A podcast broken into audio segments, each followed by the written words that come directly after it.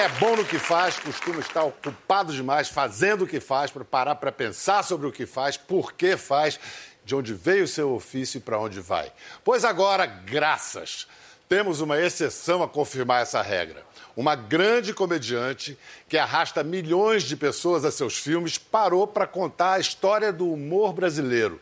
Mergulhou na tradição e deu sentido a uma história que dá sentido à história do Brasil. É um traço nobre, bonito do caráter brasileiro, conseguir fazer piada até nos momentos mais sombrios. Essa atriz narra a história do humor no Brasil numa série de 10 episódios. Viver do Riso estreia no sábado à noite no canal Viva. Para falar agora de humor, com muito humor, recebam Ingrid Guimarães.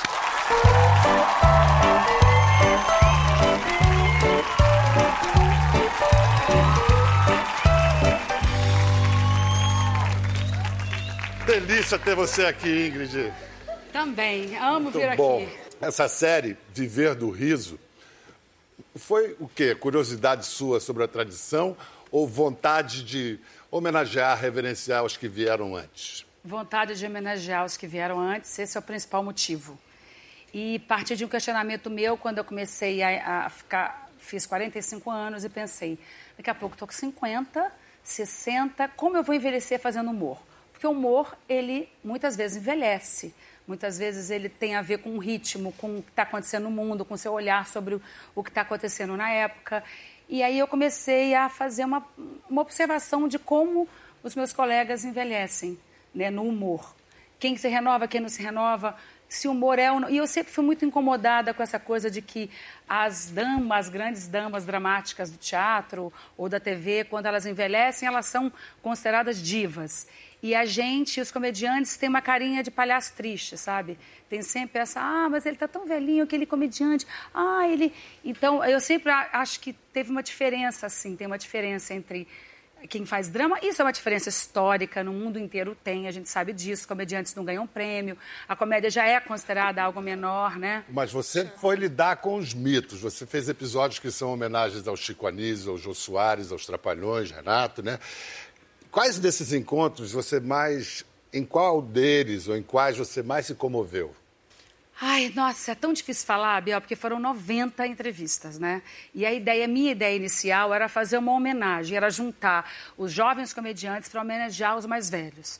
Porque a comédia, ela não tem escola, não existe faculdade, não existe curso, né? Você vai para uma faculdade de teatro, é claro que você estuda a comédia, mas é muito difícil ensinar para um comediante, para alguém, para um jovem ator, o tempo da comédia. Então, a comédia só existe porque alguém veio antes. E, e- e nas 90 entrevistas eu tive certeza disso.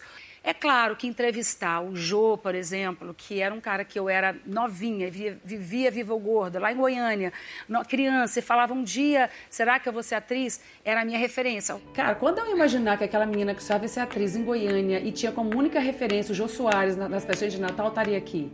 Então você foi muito importante para mim e para minha ge- geração inteira como uma possibilidade da gente ser alguma coisa. Mas peraí, e a importância que vocês tiveram para mim, por exemplo? Enorme. Porque tô- vocês são parte, fizeram parte, fazem parte integral do sucesso do meu programa. Então isso para mim é inesquecível. É uma gratidão ah, que não dá para pagar. O Renato Aragão, eu, quando eu estava no táxi, chegando, eu falei, não acredito que eu vou entrevistar o Didi Mocó. Aí o motorista falou, eu também não acredito não, porque eu também estou nervoso por você.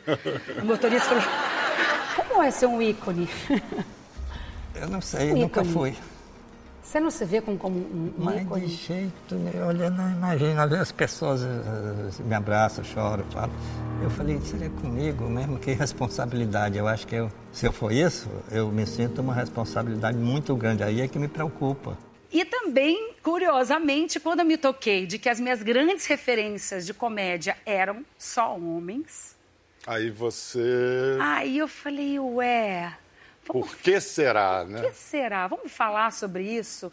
Aí resolvi que o primeiro episódio ia ser só sobre a mulher no humor e por que que nós, para nós foi tão difícil. E eu sou de uma geração eh, de transição.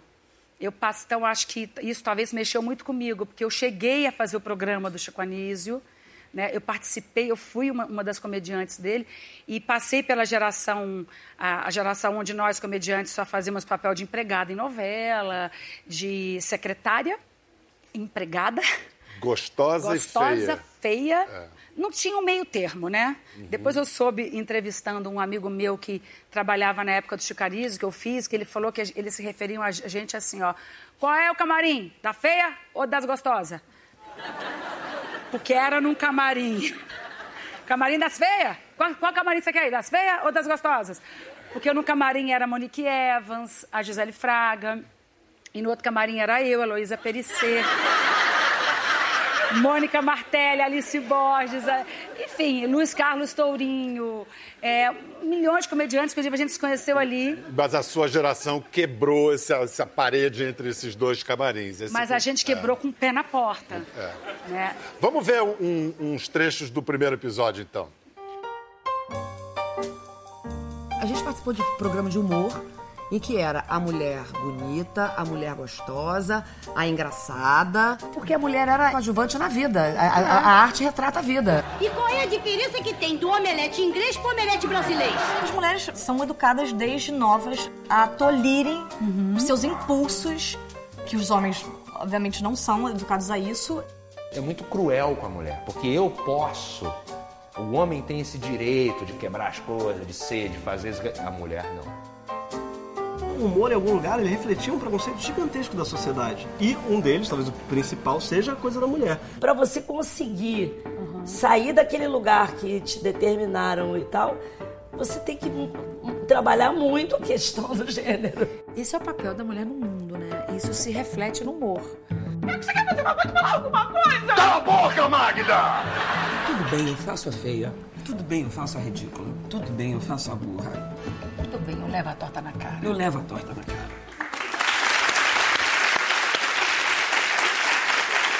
Eu fiquei até. Eu fiquei até emocionada agora de ver que é o primeiro programa que eu faço, né? Depois, falando sobre falando isso. Sobre é. isso. Tô, eu estou emocionada de pensar, imaginar que foi uma coisa. Esse projeto eu tenho há três anos. E aí eu fiquei pensando, nossa, como eu quero fazer isso? É o projeto da minha vida. Como, como eu quero mostrar para as pessoas como o humor é, é importante politicamente para um país, como o humor é importante para o bem-estar do outro, como o humor é, é importante para falar de, de mazelas de uma maneira que o outro se reconforte com a gente. Como o humor é importante para a gente sair dos piores momentos da nossa vida, seja como pessoa, como vida nacional. Né? Exatamente. E como as pessoas se, e, e, como é mais fácil falar de assuntos difíceis no humor, né? Como é mais fácil cutucar assuntos é, difíceis falando de humor, né? Você falou dessa coisa do, do, dos camarins, da, da feia, da bonita. Quando você foi convidada para um papel no, no programa do Renato Aragão, que papel era quando o roteiro chegou para você? o roteiro chegou para mim, esse, esse, essa cena foi importantíssima na minha vida, porque quando eu decidi que eu não ia mais fazer nenhum papel desse. Chegou para mim o roteiro, que era o Didi Mocó sonhando com duas mulheres. E aí, sabe quando aparece aquele balãozinho? Aí tinha assim, é, a mulher, a Ingrid, a outra atriz é a Daniela Vini. Eu falei, ah, tá, e qual é o meu papel? Não, você pode ler aí que você vai ver. A pessoa não quis me dizer no telefone. Aí diz, eu falei, tá bom. Aí eu fui lá. Aí tinha Daniela Vindes, gostosa. Aí tinha assim, a feia. Que... Aí o Didi sonhava com a Daniela Vindes, quando chegava em mim, ele saia correndo. quando eu vi isso, eu parei e falei assim, acabou. Eu, eu, já tinha feito empregada, né? Porque o Manuel Carlos, novelas do Manuel Carlos, todas as comediantes passaram por lá. Porque a gente não tinha esse espaço. A outra a gente fazia empregada, secretária, amiga maluca, e aí eu falei, chega, eu não faço mais. Aí eu liguei para a mulher e falei assim, olha só, fala para todo mundo aí na Globo que eu não faço mais a feia, ok? E se não sobrar nada, então eu não vou fazer mais, mais televisão. E, e, foi aí que você foi fazer cócegas? Aí eu fui fazer cócegas e falei, vou criar um personagem de uma modelo que eu vou imitar Gisele Bündchen e vou ficar linda. E daí só...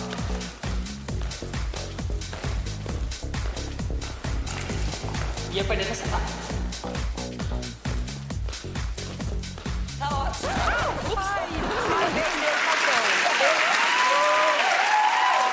e, e fez ela e Heloísa Perissé, com 400 reais, montaram o espetáculo, ficaram 11 anos em cartaz. e receberam 4 milhões de espectadores. Doce vingança, hein? Doce. E olha que coisa bonita que é a, a comédia. Todos os comediantes que eu entrevistei são desajustados. Ninguém tem uma história bonitinha para contar. A ninguém foi o melhor aluno, ninguém foi o melhor filho. Todos são inadequados. O Fala Bela falou uma coisa linda. Eu ficava tanto embaixo da mesa que eu comecei a ver as minhas tias de cima e eu pude vê-las de uma maneira que eu pude escrever sobre elas. Ai, que maravilha. Olha que lindo. Que bonito. Então, assim, a inadequa... todos nós transformamos a inadequação em humor, porque o humor é uma maneira de ver a vida, E né? os inadequados olham para o humor e falam, acho que é por aí que eu vou me adequar. Por exemplo, Cócegas formou uma geração de sucessoras suas. Uma geração. Não foi? Impressionante. Impressionante como hoje, só hoje que eu percebo isso, tá, Biel? Várias atrizes mais novas falam, eu voltei a fazer sketch por causa do Cócegas. Eu fiz, eu voltei, porque foi quando a mulher virou protagonista também no teatro. Eram duas mulheres contemporâneas Com o falando texto delas. com o nosso é. texto, falando sobre mulheres. A gente não tinha, a gente fala- falava sobre a gente, não tinha um estereótipo. A gente, a Lolo fazia uma adolescente. Eu fazia uma modelo, uma dona de casa, uma professora de ginástica, eram mulheres normais. A gente queria ser mulher normal, a gente não tinha que, a gente não queria entrar mais em nenhum lugar. E isso só foi permitido por causa da recusa. O comediante sem recusa jamais será um comediante. O cara que é encontrado no supermercado, oi, eu sempre tive inveja disso. Tudo bom, linda? Você é tão bonita, quer fazer um teste? Isso nunca acontece com comediante. Nunca. A recusa nos faz, o, o desajuste nos faz. Só que é o seguinte: se você conversar com todos os, os comediantes, se você botar um lado dramático, chora. Né? Chora, porque todo mundo tem uma história meio. Né, meio é, só que a- a- o comediante é a capacidade de pegar essa história triste, olhar para ela de uma maneira a rir de si mesmo e passar ela para o público. Entre as sucessoras que a gente mencionou aqui, é, da sua geração, que, que foram influenciadas pelo Cócegas, tem a Tatá, que, como de costume, se destaca na série, né? Ela surpreende falando sério. Fala, Tatá. Eu fui discriminada a vida toda. A vida inteira a frase que eu ouvi foi: meninas não podem fazer isso. E eu era criticada por ser uma menina doida. Eu fui expulsa das escolas por ser uma menina que não tinha, que era muito criativa e que não se adequava aos lugares. Os meninos podiam colocar a cueca e fazer qualquer coisa, e eu também queria fazer, porque homens são engraçados, mulheres são malucas. E ela aconteceu uma coisa muito interessante nessa minha entrevista, que eu sou amiga dela pessoal, e ela. Eu tive uma atitude machista perante a ela, pra você ver que humor, a gente vai sendo. A gente é criado numa sociedade machista, e humor, se você olhar historicamente, quando eu perguntei para Gildo Ribeiro, eu consegui fazer uma entrevista com o Agildo três meses antes dele morrer, e o Jô, eles falam, não, a gente nem pensava, o Agildo fala, a gente nem pensava nisso, por que, que a piada não estava com a gente? Por que, que a gente não mata, por que, que vocês não colocavam as mulheres para matar a piada? Porque era a gostosa, a gente não pensava nisso. Quem escrevia eram os homens, quem dirigia eram os homens e não era pensado. E quando a Tatá contou isso, eu falei, Tatá, a minha geração é uma geração mais feminina nesse sentido, porque para a gente ir contra o, o estereótipo, nós fizemos, falamos muito sobre a mulher, né? Eu, Mônica Martelli, a Lolo, a gente fala muito sobre os dilemas da mulher. A geração da Tatá, a gente já abriu para elas. Aí eu virei para ela e falei, Tatá, a geração de vocês, vocês são mais meninos. A Tatá gosta de super-herói. Eu gosto da Tina Fey, entendeu? E? Ela fala, ela falou, não, eu. Aí ela se emocionou e falou, eu sou menina. Você está me chamando de menino. É assim que eu me senti a vida inteira. Aí eu vi que eu estava tendo uma opinião machista sobre eu mesma, sobre ela, entendeu? Então a gente vai se tocando, nós mulheres, como a gente está enraizado com isso. Olha quanta coisa você aprendeu fazendo e quanta coisa as pessoas vão aprender assistindo, né? Vão entender de onde veio, por que, que, por que, que foi dessa maneira. Vamos acrescentar alguém aqui, vamos, Vamos. incluir alguém nessa conversa para falar de outros episódios dessa história do humor no Brasil. A gente vai trazer uma, não só uma testemunha, mas uma grande protagonista dessa história, uma atriz extraordinária que pegou todo o talento dela e devotou a causa do riso. Uma comediante na melhor tradição judaica, que aos 92 anos ela encarna a história no- do humor no Brasil. Vamos aplaudir Berta Loran!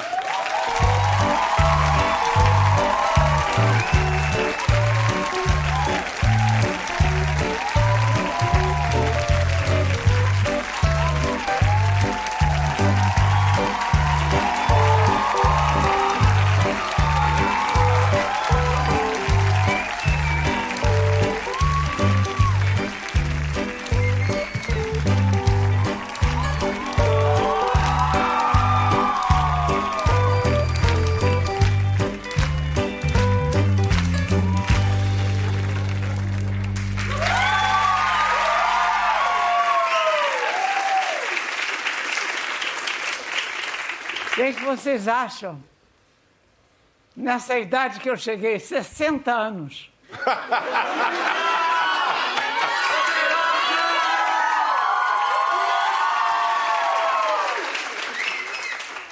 Quem dá mais? 92.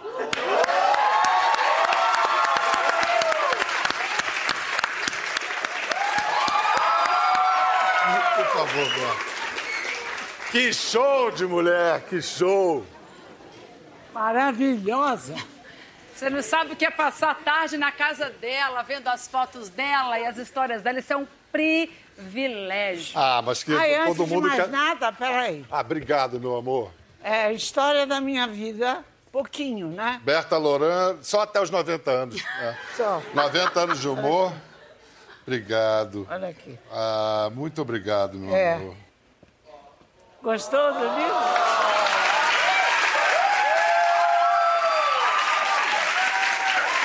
Você sabe que há coincidências na carreira de vocês duas que talvez nem mesmo vocês tenham percebido. É? A sua estreia no teatro, você subiu uma peça produzida pelo seu pai, o Book. O que, que quer dizer o? De porque é o espírito. É um espírito. É o espírito do, do homem, do noivo, que entra na noiva. E ela fala com a voz dele. É, mas, e- era mas era uma peça séria, um dramalhão. Seríssima. Dramalhão. Quem fez foi a Regina Duarte. Ah, é? Com José Wilker na televisão. Mas eu fiz com meu pai. Eu soube que você entrou no palco de salto alto Isso. e. Com 14 anos. Com 14 Eu ainda anos. era baixinha. E papai me, me deu o papel da vovó. E eu é que, eu é que, eu é que dava conselhos para a noiva, coitada. Tua voz vai mudar, você vai melhorar, não é, queridinha? Não é? Mas como eu era pequena, botei o salto da minha mãe, que era oito, né? Oito centímetros, já viu? Aí comecei a andar com ela, o salto quebrou, ela começou, olha minha filha, você vai ser ótima. Você... E foi isso que aconteceu.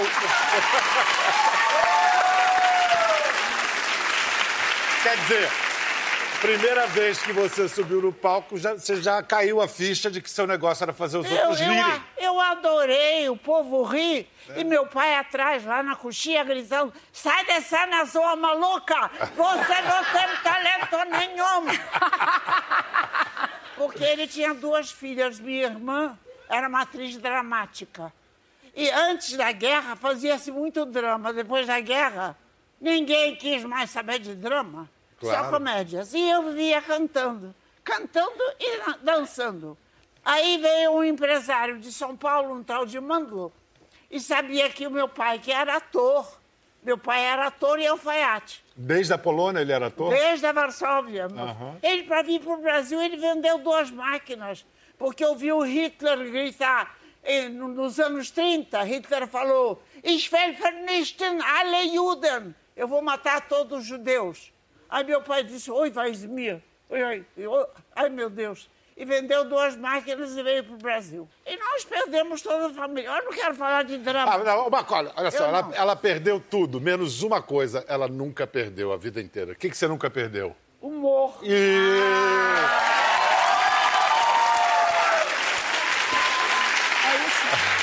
Agora, assim como, assim como a Berta descobriu sem querer Ai, que tinha o talento para fazer os outros rirem, a Ingrid também. A Ingrid ia apresentações de balé em Goiânia, tudo lá bonitinho. E E aí, todo mundo ia pro lado e pro outro. Eu fui convidada a me retirar da aula de balé, sabe? E aí, hoje eu tô dançando no musical e aí eu brinco com isso, porque a gente, aquilo que a gente fala, né? Graças a Deus que a gente, dan- que a gente dançou mal, que você quebrou seu salto, É, que alguém um dia salto. riu da gente, pra gente descobrir que um comediante, né, Berta? A gente só descobre que é comediante se alguém ri. Não tem outra maneira. Ah, é claro. Tem que rir. olha só, a- essas duas, cada uma abriu portas para a geração que veio depois. Então vamos tirar uma casquinha do passado da Berta, ver uma participação saborosa da Berta Lohan num filme chamado O Barbeiro que se Vira, de 1958. Com o palhaço. Aurelia, Hein? vamos cantar também? Cantar o quê? Vamos cantar aquela. aquela. Au, como vai, como vai, como vai, como vai, como vai, vai, vai. Muito bem, muito bem, muito bem. Muito bem, muito bem, bem, bem. Você vai bem? Eu vou também. E ele como é que vai? Vai muito bem. Muito bem, bem, bem. Como vai, como vai, como vai? Como vai, como vai, vai. Muito bem, muito bem, muito bem. Muito bem, muito bem. Olha, o Arrelia era o grande palhaço daquele momento. Era o grande palhaço daquele momento. É. Você canta bem pra caramba, hein, Berta? Eu tenho uma voz ótima. É que hoje eu não sei se estou muito bem, porque eu fiquei com medo que aqui estava uma geladeira, mas eu já soube que você mandou diminuir. Mandei diminuir, fiquei eu suando aqui. E ela faz aula de canto até hoje, ela faz aula sempre. Aula e de vou te canto dizer, e, ela e aquele- aula e aula de, de body tech. De body tech. No ela body faz aula de ginástica até hoje. E digo mais, aquele, aque- aquele peso que ela tinha lá naque- naquele filme, ela tem até hoje. 55. Eu sou igual a Fred Astaire. Morreu com os mesmos quilos. 55 quilos. Com 92 anos.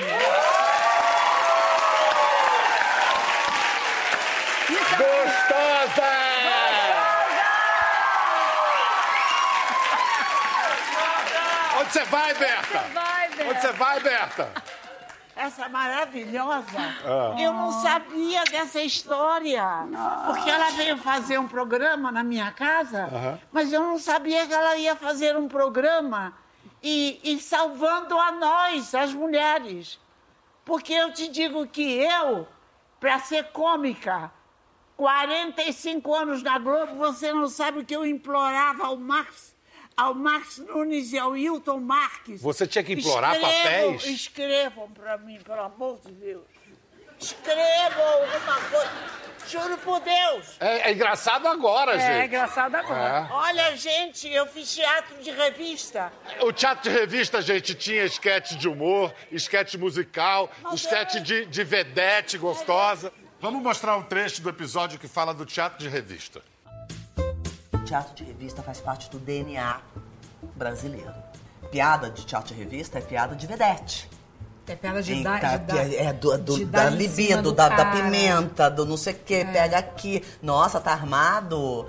Ai, que loucura. Você veio assim, você tá sempre pronto assim. E Os aí. números de plateia do Teatro de Revista eram todos focados numa sexualidade feminina? Sempre. É o humor onde a mulher é o objeto, a mulher é, a gostosa. Quando eu fui pro teatro de revista, aí eu, eu pensei comigo, deixa eu ver o que, que no teatro de revista agrada pra ganhar. Aí eu fui pra casa, tirei a roupa toda, fiquei em frente ao espelho. Aí eu olhei bem e disse, pra vedete você não dá, tem que ser cômica. Eu amo essa história. Eu, eu disse, que merda. Como é que foi, Berta? Você. Que nada, não foi nada disso. Eu, olhei- Você eu- falou ali, Eu olhei no espelho e eu disse, que merda. pra vedete não dá. Tem que ser cômica. E passei a ser cômica. Querida, você gostou da empregada que eu te mandei? Ih, agarradíssima com meu filho. Ah, mas ela adora crianças. A propósito, quantos anos tem seu filhinho? 20 anos. Eu quero falar agora de um monstro sagrado, que é outro que é algo em comum entre vocês dois. Chico, Anísio. Anísio. Meu Nosso Deus. mestre. Inesquecível. sim, senhor. Não. Aqui no Brasil, aqui no Brasil, quem trata dos nossos olhos, da nossa vista, é o oculista. Sim, senhor. Do ouvido é o otorrino. Então eu quero saber na sua terra como se chama. A pessoa que cuida do pé. Deixa-me ver. Quem cuida do peito é peitulante. Quem cuida das pernas é pernóstico. Agora, quem cuida do pé só pode ser pederasta. Não, eu vou, eu vou pensar noutra matéria para lhe perguntar depois. Divino, divino. É engraçado porque quando eu fui entrevistar o Bruno, quando eu ainda não, não tinha as imagens do Chico falando. Bruno né? Mazeu, filho do Bruno Chico Mazeu, Anísio. filho do, do filho do Chico Anísio, quando eu fui entrevistar ele e perguntando, eu falei, qual o personagem preferido do seu pai? Entre duzentos e tanto, né? E tantos pe- personagens, ele falou o professor Raimundo. E o professor Raimundo é o é escada para todos os outros, né? Primeiro ele, é ele inventava aquilo para dar emprego para todo Pras mundo. pessoas, né? E eu- ele pe- pegava no corredor. Ô, um, um colega qualquer, o que, que você está fazendo aí? Ah, tô vendo se faça um cachezinho. Vem pra escolinha. E como é que o Chico ajudou você a entrar na TV aí? Ele foi me ver no Cócegas. Eu falei, Heloísa, a, a- a Heloísa era casada com o Lugo de Paula, que é o filho beijo dele. Outro filho do Um beijo, Chico. que, que fazia o seu boneco. E a gente falava, por favor, o dia que o Chico Anísio foi me ver, eu fazia um, um personagem de, de uma pastora. E, ele, e eu comecei a cantar a musiquinha do Tim Tones, Tim Tones, para poder em homenagem a ele. Fiz Passando Mal, porque aquele outro ídolo da minha infância, e ele me chamou para fazer a, a escolinha. E a primeira coisa que eu fiz na televisão, na vida, foi a mulher do Tim Tones, a Tâmara Tones. Porque vocês sabem que Deus é como o Banco Central. Para tudo ele dá perdão. E Deus deu a vocês uma segunda chance. Ele permitiu que vocês deem um sinal de sua fé. Um sinal de apenas 30%, podendo pagar o restante em 10 parcelas iguais a juros de mercado. Só que aí o Chico tinha um negócio, ele só gostava de fazer de primeira. Exatamente. Ele detestava Ah, repetir. É. Quando Não alguém podia. errava, como é que ele reagia? Ninguém podia errar. Ninguém errava. Ninguém podia Ninguém. errar. Mas numa dessas foi gravar de primeira gravar a, a mulher do Tim Tones e o que aconteceu? Eu levei um tombo na minha primeira cena.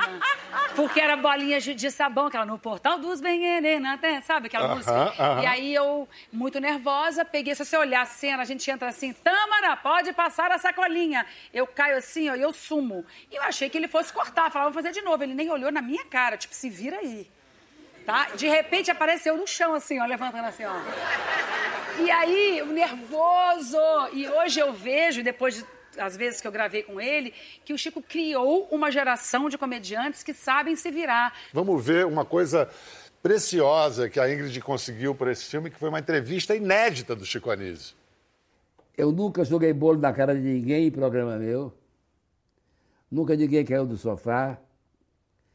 Nunca fiz essas coisas que são lugares comuns da comédia, do, do cômico.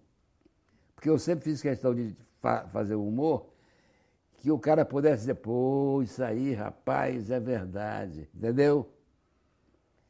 Eu sempre fiz isso. A Salomé que eu faço é para o cara pensar uma semana. Eu vou nas manchetes dos jornais, vejo um assunto em pauta, o que está acontecendo, e coloco na- na- na- no meu trabalho. De uma maneira que quase ninguém conseguia fazer tão bem, né? Ele refletia a notícia. Ele fez milhões de tipos maravilhosos. Maravilhoso. Um grande ator. Eu sou da Globo, da Globo. eu acho que, eu acho que é um dos maiores atores do Brasil. Ele não se deixava, a Sininha que, me- que me contou isso, ele nunca deixou ninguém filmar e nem fotografar ele colocando o, o personagem. Né? Ele era uma coisa meio sagrada. E eu perguntei pro, pro Bruno, onde que ele começa a composição? Muitas vezes pela peruca, muitas vezes pela voz. E a gente nunca via ele em cena, de roupa, assim, falando normal. Ah, e aí, Bel? Parece que era uma, uma coisa sagrada mesmo. Eu, eu vou contar, nem sei se isso vai ficar no programa, mas eu não resisto a contar essa história. Ele tinha um jornal no, no Chico Sítio, um dos programas dele, e que dava as notícias. Então, numa terça-feira, foi preso um mafioso italiano. Eu estava na redação do Jornal Nacional e o mafioso chamava Tommaso Buscetta. Aí todo mundo na redação, caramba, como é que vai falar o nome desse cara, Tomás Bucheta? Aí o velho Luiz Edgar de Andrade, que foi correspondente na Guerra do Vietnã, um grande jornalista, ele teve a ideia. Vamos falar Tomás Busqueta. Ah, pronto, beleza. Então, Cid Ah, Moreira, o melhorou. mafioso, tomava. Dois dias depois, no Chico City, entra o, o Chico de apresentador, Roberval Taylor, sei lá. Ah, foi preso hoje o mafioso Tomaso Choscota. Era assim, Filhinho, você falando nessas coisas, deixa eu contar uma coisa muito interessante. por favor. Nem parece, porque olha como eu tô, graças a Deus, não me dói nada. Não tenho reumatismo, não tenho porra nenhuma.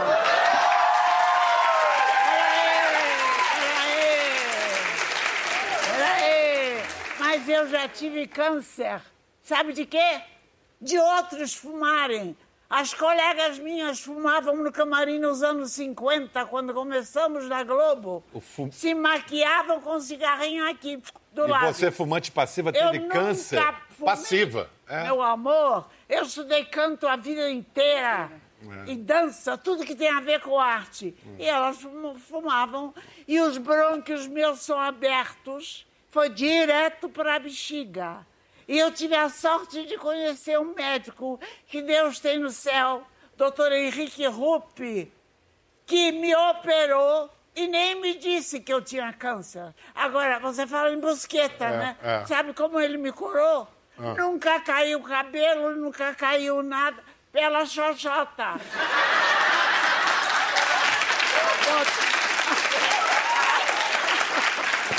E foi. E, e foi bom, Berta. Ali que ele a, a- a quimioterapia. Ah, tá. Você tá entendendo o que, que eu tô te falando? Que é uma história trágica. Que se senta aqui. Vira piada. A, pessoa- a gente estaria chorando se fosse uma outra É pessoa. engraçado isso. Você entende? Berta, tem um provérbio inglês que diz que a comédia é a tragédia mais o tempo que passa. Exatamente, É a tragédia mais algum tempo, Mas vira o- comédia. Agora, você falou em cigarro, a gente visivelmente vê que o Chico ali já estava com enfisema muito avançado, falando com dificuldade. Ingrid, conta a história de como você conseguiu essa entrevista inédita com o Chico Anísio. Quando eu fui entrevistar o Fábio Pochá, ele me contou que tinha tido a mesma ideia que eu.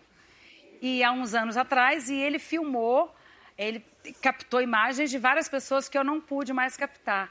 Então ele tinha imagens do Chico Anísio, o Zé Vasconcelos. Maravilhoso. Maravilhoso, que foi Super muito, stand-up. foi muito citado É. como o primeiro grande stand-up do Brasil, né? Eu vi, olha como eu tô vendo. você viu, vi parabéns, bastante. que é. incrível. Que eu- Pequeno, né? O Paulo Silvino e o seu Lúcio Mauro, que são Uau. pessoas essenciais para a comédia, que não poderiam passar. Então o Fábio me cedeu todo o material dele e eu vou ter gratidão eterna. Valeu, Fábio, obrigado.